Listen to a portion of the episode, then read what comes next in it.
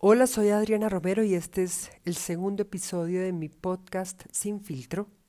Gracias por escucharme, bienvenidos.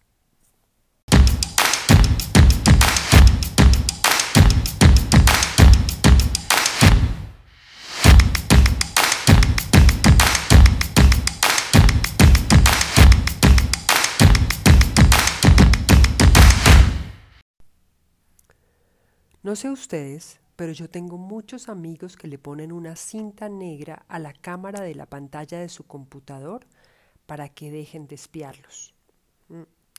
Otros que aseguran que el celular nos oye, porque cuando hablamos de un tema cualquiera con alguien y con el celular presente, sentado a la mesa con nosotros como un comensal más, lo siguiente que ocurre es que en el feed de cualquiera de nuestras redes sociales sale algo relacionado con el tema que estábamos hablando.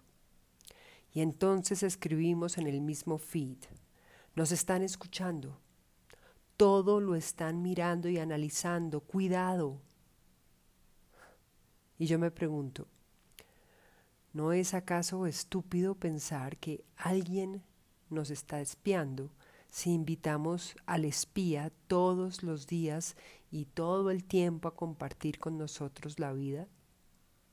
¿Por qué culpar a alguien de haber creado un monstruo que afecta a nuestros jóvenes y niños si somos nosotros mismos los que le entregamos el celular, la tablet o el computador a esos jóvenes y niños para poder tener un momento de descanso o para poder mirar nuestras redes y revisar la vida de los demás? ¿Qué culpa tiene Zuckerberg? Me refiero sí a Mark Zuckerberg, el genial creador de Facebook, si vivimos en una era de idiotas. Pues más inteligente él, que encontró la manera de monetizar la masa de idiotas y volverse uno de los hombres más ricos y poderosos del mundo. Queremos que sean los gobiernos y los gobernantes los que se encarguen de castigar a estos malos que nos sacan nuestros datos para vendernos lo que les da la gana pero no entendemos que es que el ser humano tiene una cosa que se llama libre albedrío, que es el arma más poderosa que existe. Y digo arma porque puede desarmar a cualquier persona o argumento.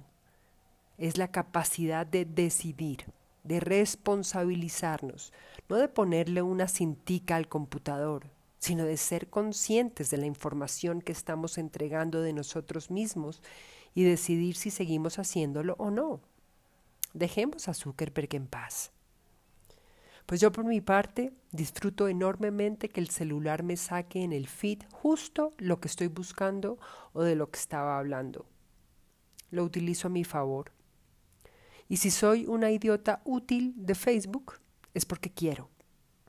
Por ahora, acá por estas redes, publico mi blog, les doy a escuchar mi podcast y también les entrego algo en qué pensar.